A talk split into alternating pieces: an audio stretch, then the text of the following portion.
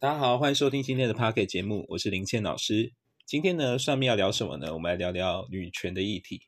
像最近呢，可能你知道关于女权的这件事情呢，如果你有熟悉自媒体的话，你会发现女权变成一个比较敏感的词汇哈。不管是在 Facebook、在 IG，或者是你在一些平台上，你很容易就是谈女权的问题的时候，就会被限制。会被控制，就是可能不能投放广告，或者是有些限制之类的，还是会把它变成一个好像是一个类似政治议题的事情，然后变成一个禁禁止你发言的议题啊。所以这样子会让呃很多的创作者来说，写作空间会变得很小哈，很像就是被管制的那种感觉哈，所以会比较挣扎哈。不过对于女权这件事情呢，我觉得还是要去做适度的表达，因为我觉得。呃，身为一个自媒体，就应该想办法去发表自己关心的议题哈。虽然我是一个生理男性，但我觉得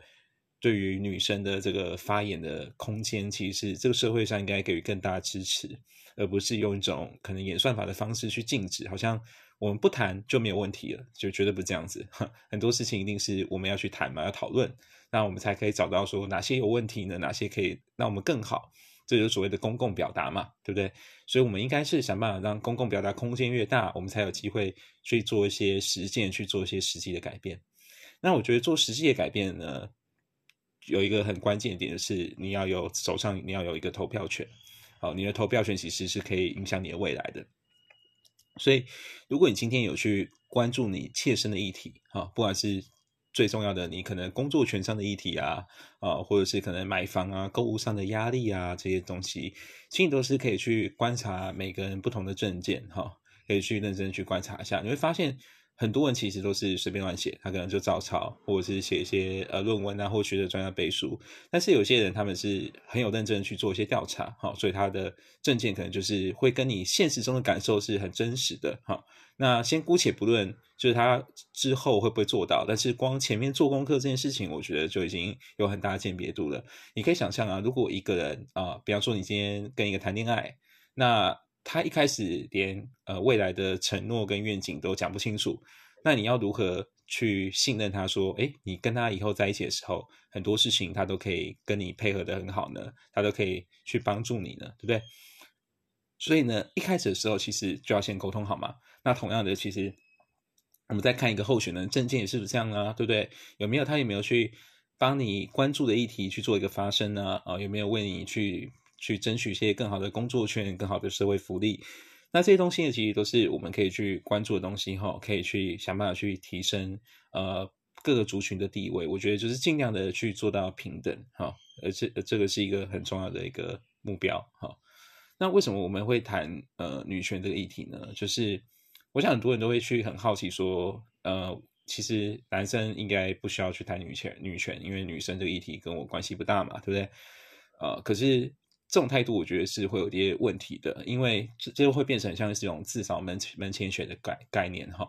比方说，女性有长期的一个所谓的就业不平等啊，那这可能对于男生来说会比较难体验体会哈。但是如果你身边有女生朋友，可能你的妈妈或者是你的姐妹哈，其实你就会非常清楚有这种感受到，呃，在一个同样的职位上啊，其实女生的薪水多半都是比男生低的，而且低的是有一个蛮大比例的哦。好，就可能就打个八折，甚至七五折之类的，所以其实这是一个非常让人焦虑的状况。就是你看，其实已经到了二零二二年，可是女生好像在职场上的实际薪资还是落后，跟男生就是有跟男生有一定的落差。做一样的事情，可是却有一样的，却有不同薪资的待遇哈。那更别提如果女如果女女生有生小孩的意愿呐，这可能在公司上就会成为一个很大的压力啊。就是你可能你可能就会变成，呃，被迫就是可能要暂时一段时间都没有薪资，哈，甚至直接被辞遣，这个就是很多企业上都遇到的问题，哈，这真的是一个很糟糕的事情。那因为这样子企业不友善的政策啊，或者是同事之间的排挤，他同事就觉得说，哦，你自己要生小孩，为什么凭什么啊把你的工作推给我之类的，所以这也会。更加剧所谓的少子化问题嘛，就是大家更不愿意、更不敢生小孩，因为就没有能力啊。我也许生了孩子以后，我之后就回不到职场了，或者在职场上我变成二等公民，那这也不是我们所期待的嘛。好，所以其实其实女女生有很多很多受到压抑的问题哈。虽然表面上现在好像很多东西都可以都可以去谈哈，可以去论述，可以去表达，可是实际上在在实质的过程中啊，在工作权啊啊，或者是在家庭上家务分工上，其实女生很多时候都是属于比较被动的角色哈，她必须要多承担一些。呃，可能一般人认为男性不需要负担的义务，哈，这其实是一个非常可怕的压力，哈。所以呢，这其实也是很需要我们去花一段时间去关心、去转型的过程，哈。我觉得时代每个时代都有他自己的责任跟自己的功课。那我认为在这个时代呢，其实大家更应该想办法去落实到所谓的实际上的平等，而不只是所谓口号上的平等。就像你会看到很多人，他会高喊一些口号啊，高喊一些，比方说像像我谈的女权，或者是他会谈一些环保的议题。可是呢，你会发现他实质上实质面来说，他可能根本就不根本就不在乎这件事情啊。比方说，他是一个非常积极的环保意义分子，他要求大家啊都不能够吹冷气哦，要爱护地球。可是实际上，如果你关注他的生活，你就发现他还是。住豪宅啊，开冷气啊，或者是开跑车，他根本就不 care 啊，所以变说就是他他所谓的言行不一致啊，啊，所以这样会让人觉得，哦，你只是窃取一个发声量哈，去操作，让自己的得到一个名利双收的状态，可是实际上你根本就没有在认真去去想要去改善这个议题啊，所以今天其实，在女权上，我觉得也是分分外珍贵的一件事情啊。你很多时候，因为你从来没有拥有过这个事情，没有没有拥有过这个权利，所以你会以为你自己过得已经很好了。可是，可是，可是，并不代表说这就是好的，或者是这个是合理的。哈，有些时候你没有得到，不代表那是你应该的。也许你应该值得更好的。哦，这是个，这是我很想要强调，就是你其实值得更好的。就像不能用男女就是。不平等就是男女的收入不平等来合理化啊？你说说，因为女生她比较容易有生理期哦，女生因为会怀孕等等，你就给她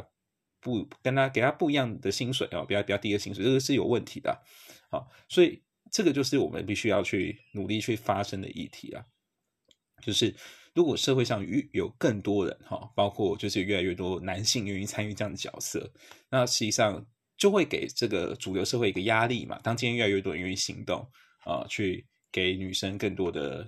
平等的机会啊！我们不用不用说特别待遇，而是那种平等的机会。其实整个社会的力量就会不一样的哈。像如果家务分工上，男生愿意担任更担务更担任更多的家务哈的责任啊，可以愿意去。帮助女生或者企业上可以愿意给女生有更多的空间啊，更多薪资或者是育婴假的等待，其实这个就是一个支持啊，一个很一个看似有限，但实际上是一个很大的精神支持。很多时候我们都是有所顾虑嘛，因为有顾虑的关系，所以我们生小孩就不断往后延，然后从原本规划三十岁，后来三十五岁，甚至四十岁、四十多岁才才开始急着生小孩。那可是后面你就会考虑到，也许年纪大了，你就是想生可能也生不出来，或者是。生了以后，你要很大的一个体力，要去重新的去呃复原自己的身体健康，或者是你要有更大的精力、更大的精神压力去带小孩，因为你的体力已经衰退了嘛。